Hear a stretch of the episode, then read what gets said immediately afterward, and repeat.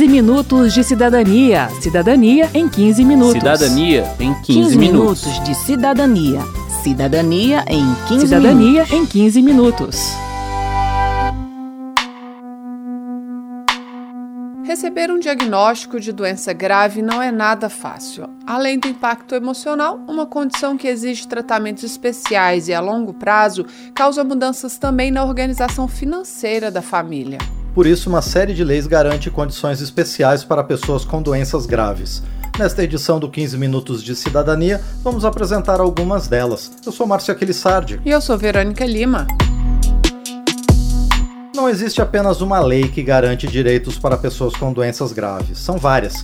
Mas a intenção de todas é a mesma: garantir o direito constitucional à dignidade, como afirma a presidente da Comissão Especial de Direito da Saúde da OAB Nacional, Ana Cláudia Bandeira. Por exemplo, uma esquizofrenia grave, mal de Parkinson, entre outras tantas doenças que tiram essa capacidade dessa pessoa, né, de, de trabalhar, de viver em, em uma comunidade, e ela vai perdendo o que? A sua dignidade. Então, a responsabilidade do legislador é tentar fazer cumprir a nossa Constituição, para que essa pessoa possa ter uma carga tributária menor, para que ela possa ter privilégios em alguma coisa e assim pelo menos ter um pouquinho mais de igualdade com aquela pessoa que não tem nenhuma enfermidade.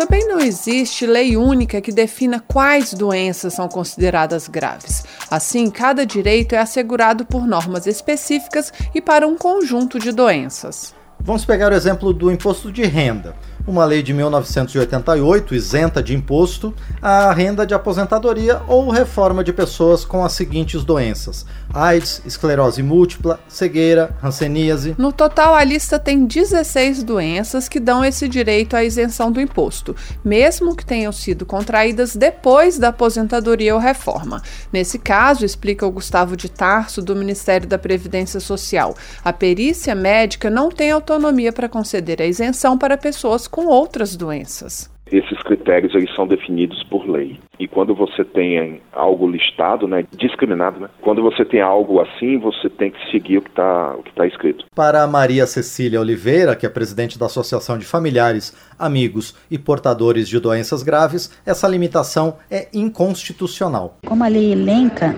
ela tem um rol taxativo das doenças que são consideradas graves, muitas doenças que são tão graves quanto, ou até às vezes mais, dependendo né, daquele, do impacto, como eu falei, da vida da pessoa, elas muitas vezes ficam fora de serem abrigadas por essa lei.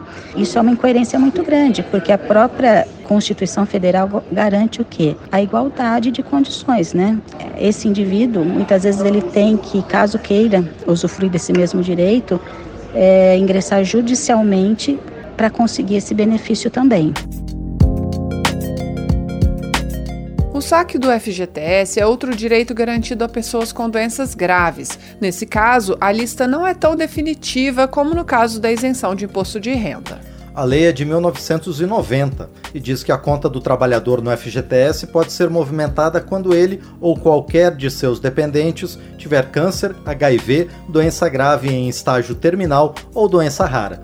No caso de doença grave, quem atesta o diagnóstico é o médico, que deve considerar as patologias listadas no Código Internacional de Doenças, CID. No caso de doenças raras, são consideradas aquelas reconhecidas pelo Ministério da Saúde, como fibrose cística, esclerose múltipla e doença falciforme.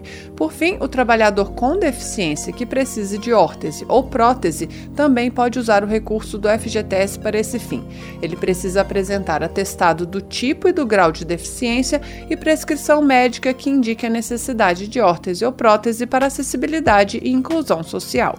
Tem mais um detalhe sobre o saque do FGTS. A Ana Cláudia Bandeira, da OAB Nacional, alerta. Ele coloca somente será de é, paciente que estiver sintomático, ou seja, com sintomas da doença, no exato momento da solicitação do levantamento, porque você você saca, né, aquilo ali. Então, quando você vai fazer? É quando realmente eu tenho o diagnóstico daquela doença e estou passando pelo tratamento. A partir do momento que eu curei e aí eu voltei a trabalhar, voltei a ter ali um, um mais um saldo, mas você já sarou, daí você já não vai levantar mais. Agora vamos falar de um direito da pessoa que se aposenta por invalidez, que agora ganhou o nome de aposentadoria por incapacidade permanente. A verdade é que nenhum desses nomes traduz corretamente o que esse benefício representa. Segundo Gustavo de Tarso, do Ministério da Previdência Social, trata-se de um afastamento sem limite definido. Isso porque o segurado é reavaliado a cada dois anos, e se a pessoa retomar as condições de trabalho, o benefício será revisto. Não existe uma lista de doenças que dão direito à aposentadoria por incapacidade permanente. O que a perícia médica avalia são as condições de trabalho do segurado. O Gustavo dá um exemplo. Uma pessoa que tem uma doença renal crônica grave que dependa de diálise três vezes por semana ou mais. Essa pessoa ela não possui tempo na sua vida para trabalhar. Ela faz diálise três vezes por semana e a gente tem que pensar que a diálise não é um procedimento que a gente senta lá, faz a, a diálise e está tudo certo, tudo bem. Tem as suas complicações pós-diálise.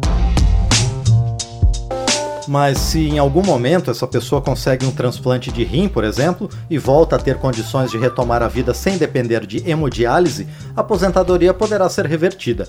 É por isso que a perícia é refeita a cada dois anos. Estão dispensados dessa reavaliação periódica os segurados com HIV, com mais de 60 anos ou com 55 anos ou mais que recebam um benefício há mais de 15 anos. Bom, o direito que a gente vai destacar agora é dos aposentados por incapacidade permanente, que dependem de assistência de outra pessoa para realizar atividades cotidianas. Nesse caso, o segurado pode solicitar o acréscimo de 25% no benefício. O Gustavo de Tarso explica que essa decisão passa pela perícia, que pode entender desde o início do processo que existe a necessidade do apoio extra, mas o pedido pode vir depois também. Porque pode existir uma condição na qual o perito identifique que existe o um limite indefinido à aposentadoria, mas que naquele momento ele não dependa de terceiros. Só que as doenças elas não são estanques. E pode ser que a doença daquele requerente evolua desfavoravelmente e piore. E aí, em um determinado momento, seis meses, oito meses, um ano depois de ter realizado perícia, ele necessite sim daquela ajuda de terceiros. Então, ele pode solicitar a perícia de majoração de 25%. Falando em perícia, a Câmara aprovou recentemente projeto de lei do governo que cria um programa para diminuir a fila de espera do INSS. Além disso, o órgão passou a conceder auxílio doença sem perícia. O segurado só precisa enviar o atestado médico e a comunicação de acidente de trabalho, se for o caso, pela plataforma AtesteMed. Alguns direitos das pessoas com câncer ou outras doenças graves podem estar previstos em leis estaduais ou municipais, como a dispensa do rodízio de carros na cidade de São Paulo. Uma lei local diz que as pessoas em tratamento de câncer, as pessoas com deficiência física e aqueles que transportam essas pessoas não precisam respeitar o rodízio. Há cidades que oferecem transporte público gratuito e estados que reduzem a cobrança do IPVA. Já o Imposto sobre Produtos Industrializados, IPI, é nacional. Pessoas com deficiência física, visual, mental severa, profunda ou autistas não pagam esse imposto na compra de automóvel de fabricação nacional, mesmo que ela não dirija. Pessoas com câncer que tiverem alguma dessas deficiências também têm direito, como explica a Ana Cláudia Bandeira. Em regra, é aquele que perdeu a capacidade de dirigir, né? Ou ela tem uma dificuldade de dirigir. Mas, por exemplo, a mulher que tem câncer de mama e ela precisou tirar os gânglios linfáticos das axilas, ela tem o direito, porque ela vai ter uma maior dificuldade. Então, eu não preciso tirar, por exemplo, o membro superior ou inferior para que eu tenha esse direito. Se eu tiver uma dificuldade, uma dor intensa em razão de um tratamento que eu fiz, eu vou ter esse direito também.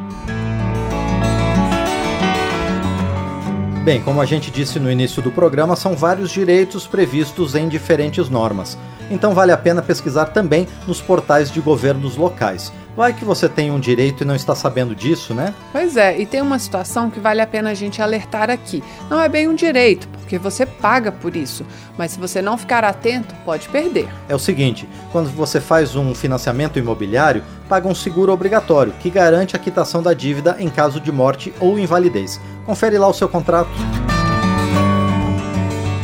Até agora, a gente falou de direitos que auxiliam a pessoa doente a superar as dificuldades práticas e financeiras geradas pela doença.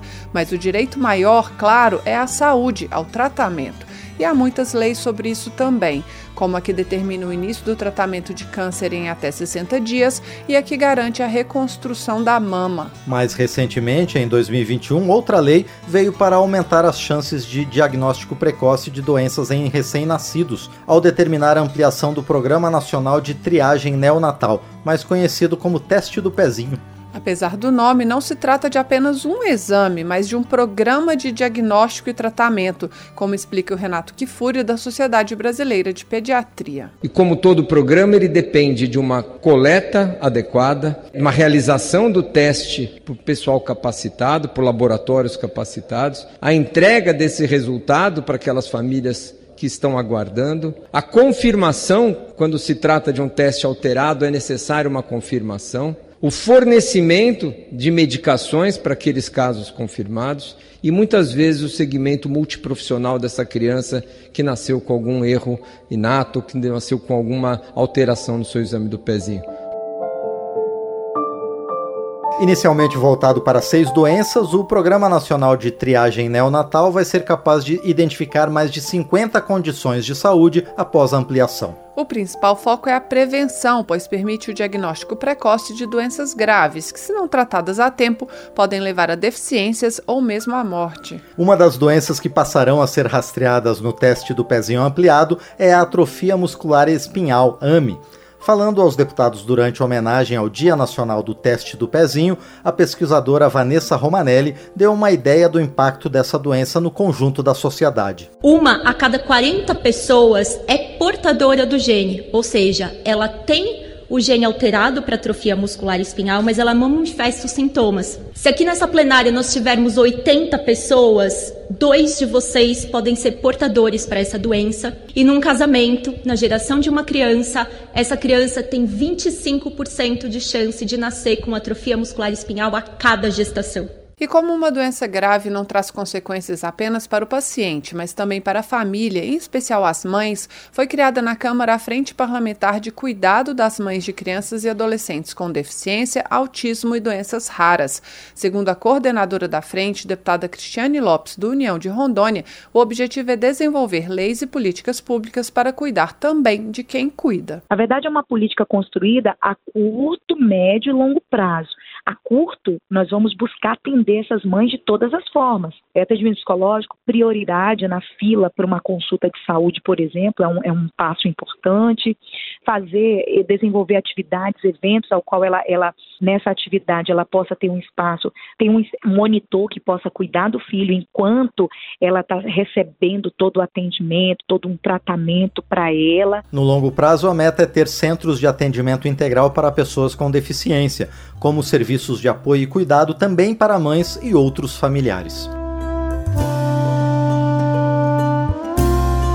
Aqui o 15 Minutos de Cidadania, que teve produção de Cristiane Baker e de Lucélia Cristina, reportagem e texto de Verônica Lima, trabalhos técnicos de Newton Gomes e de Marinho Magalhães, edição de Márcio Aquilissardi e apresentação de Verônica Lima e de Márcio Aquilissardi. Se você tem alguma dúvida, mande pra gente. O e-mail é rádio.câmara.leg.br e o WhatsApp é 61 999 78 90 80. O 15 Minutos de Cidadania é produzido pela Rádio Câmara e transmitido pelas rádios parceiras em todo o Brasil, como a Rádio Comunidade FM de Porto Ferreira, São Paulo. Você pode conferir todas as edições do programa no site radio.câmara.leg.br e no seu agregador de podcast preferido. Uma boa semana e até o próximo programa. 15 minutos de cidadania. Cidadania em 15 minutos. Cidadania em 15, 15 minutos. minutos de cidadania. Cidadania em 15 Cidadania minutos. em 15 minutos.